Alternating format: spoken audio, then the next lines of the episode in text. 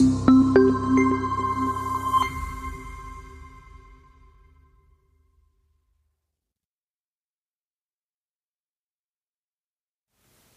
Herzlich willkommen zum Momentum Marktinvestor Gespräch. Wir haben heute wieder die Ehre, mit Ralf Gürke zu sprechen am Ende der Kalenderwoche 36 im Jahr 2020. Mein Name ist Andreas Bernstein von Traders Media GmbH und zusammen mit der LS Exchange ist diese Sendung ins Leben gerufen worden. Nun schon zum zweiten Mal. Erst einmal ein großes Hallo an dich, Ralf Gürke. Hallo Andreas. Ja, die Aktienmärkte waren sehr turbulent in dieser Woche. Vor allem die letzten beiden Handelstage hatten es in sich mit hoher Volatilität. Und da fragt man sich natürlich, in welchen Händen sich die weltweiten Aktienmärkte momentan befinden. Und dazu hast du uns die erste Grafik mitgebracht.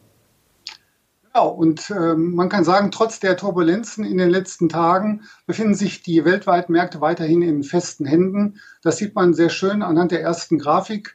Hier sehen wir den Dow Jones World Stock Index als globalen Aktienindex, repräsentiert durch die schwarze gestrichelte Linie.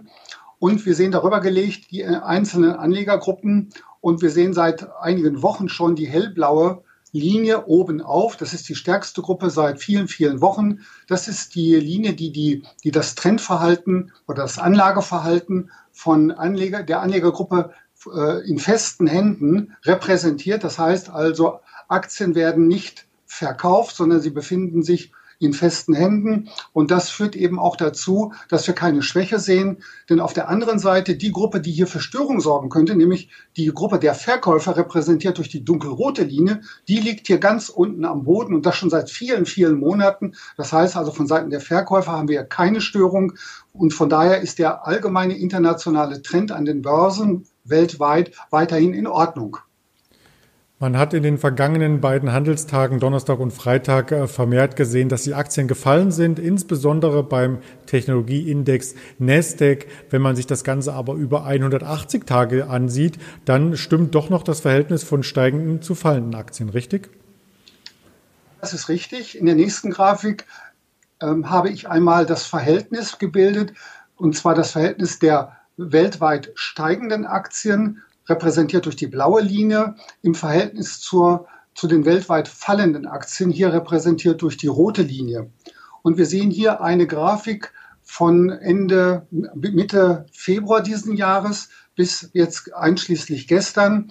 Und wir können erstmal hier sehr schön erkennen, was passieren kann, wenn also die Anzahl der fallenden Aktien größer wird als die der steigenden Aktien. Nämlich das war am 21. Februar, also links außen der Fall.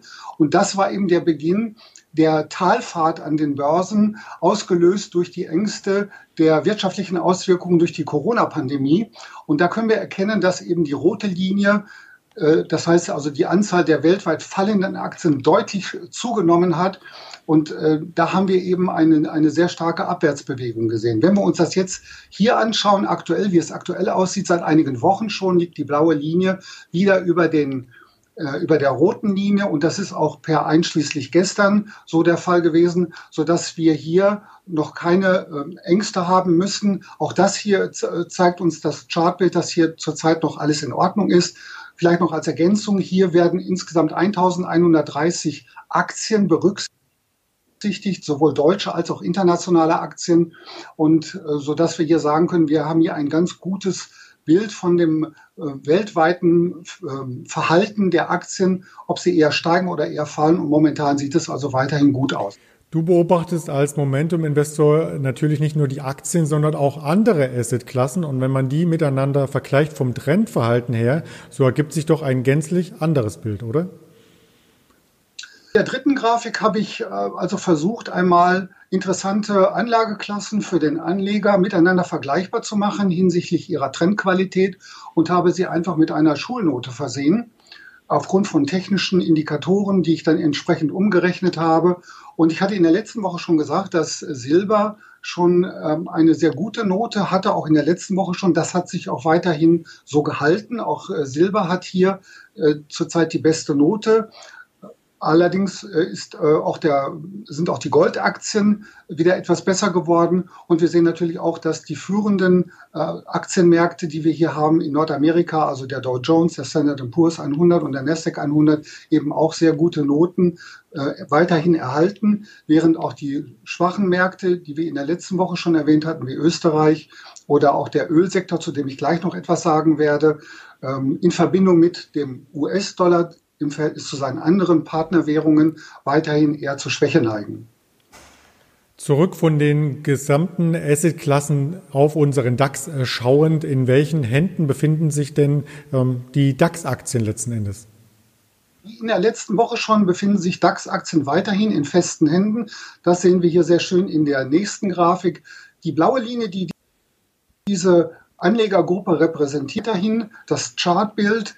Und äh, was eben halt fehlt, ist halt die Gruppe der, der Käufer, die ja etwas unterrepräsentiert sind. Aber auch hier möchte ich den Fokus darauf legen. Schauen Sie auf die dunkelrote Linie. Die Verkäufer spielen hier in diesem Markt zurzeit keine Rolle. Und das ist gut. Und das sorgt zumindest dafür, dass es äh, keine größeren Rücksetzer im DAX geben sollte, solange diese Linie weiter unten bleibt. Das war sehr eindrucksvoll und das sieht man hier ja quasi im Zeitraum vom 6.3.2020 bis 3.9.2020. Also hier liegen quasi die Daten von Mitte der Woche, End of Day, als Basis zugrunde. Das Gespräch hier wird aufgezeichnet zum Ende der Woche und wir möchten gleichzeitig auch auf weitere feste Hände schauen und die ergeben sich bei den Goldminenaktien. Ja, der Goldminenaktienmarkt war ja in den letzten Wochen äußerst stark. Und das sehen wir hier in der nächsten Grafik.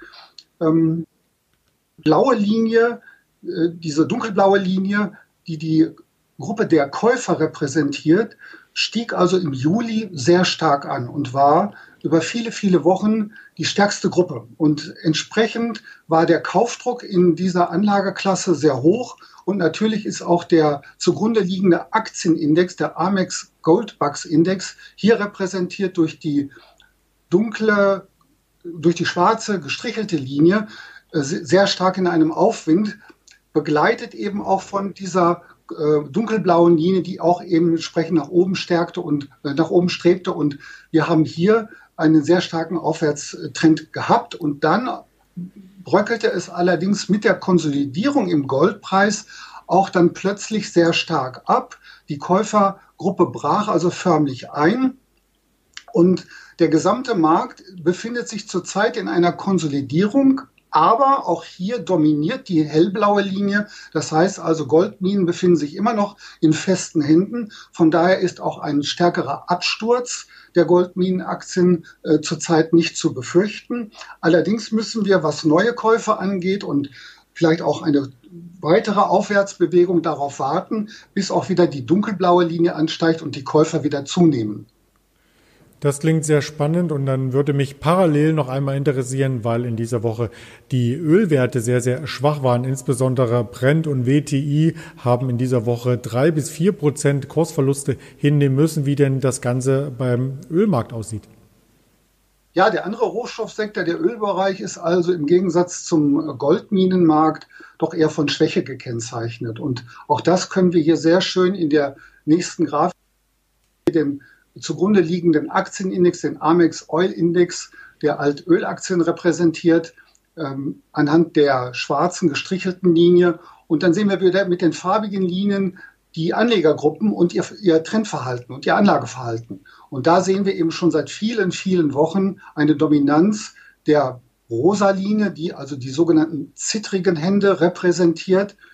Von Stärke also keine Spur. Wir sehen ganz zum Schluss, dass sowohl die hellblaue Linie als auch die dunkelblaue Linie, also die Linie der Käufer, äh, am Fallen sind, was eben halt für eher fallende Kurse spricht, während gleichzeitig auch die dunkelrote Linie steigt. Das heißt also, die Verkäufer nehmen an Kraft zu. Und wir sehen es eben auch in diesem ähm, Index, zugrunde liegenden Index, dass dieser Index schon seit vielen, vielen Wochen eher seitwärts, abwärts tendiert. Das heißt, ähm, in diesem Sektor braucht man momentan als Anleger nicht investiert zu sein. Das war ein toller Rundumblick über die verschiedenen Assetklassen zum Ende der Kalenderwoche 36. Ganz lieben Dank an dich, Ralf Görke, und ein schönes Wochenende dir. Wünsche ich dir auch, Andreas. Bis nächste Woche. Ja, das ist das Stichwort. Nächste Woche hören wir uns gerne wieder auf diesem Kanal und wenn Sie an einer Probeausgabe vom Momentum Investor interessiert sind, notieren Sie dies unter das Video und wir werden Ihnen einen entsprechenden Link zur Anmeldung für einen kostenlosen Monat oder auch zwei zukommen lassen. In diesem Sinne bleiben Sie gesund und interessiert am Marktverhalten. Ihr Andreas Bernstein von Traders Media GmbH zusammen mit der Alice Exchange und dem Momentum Investor.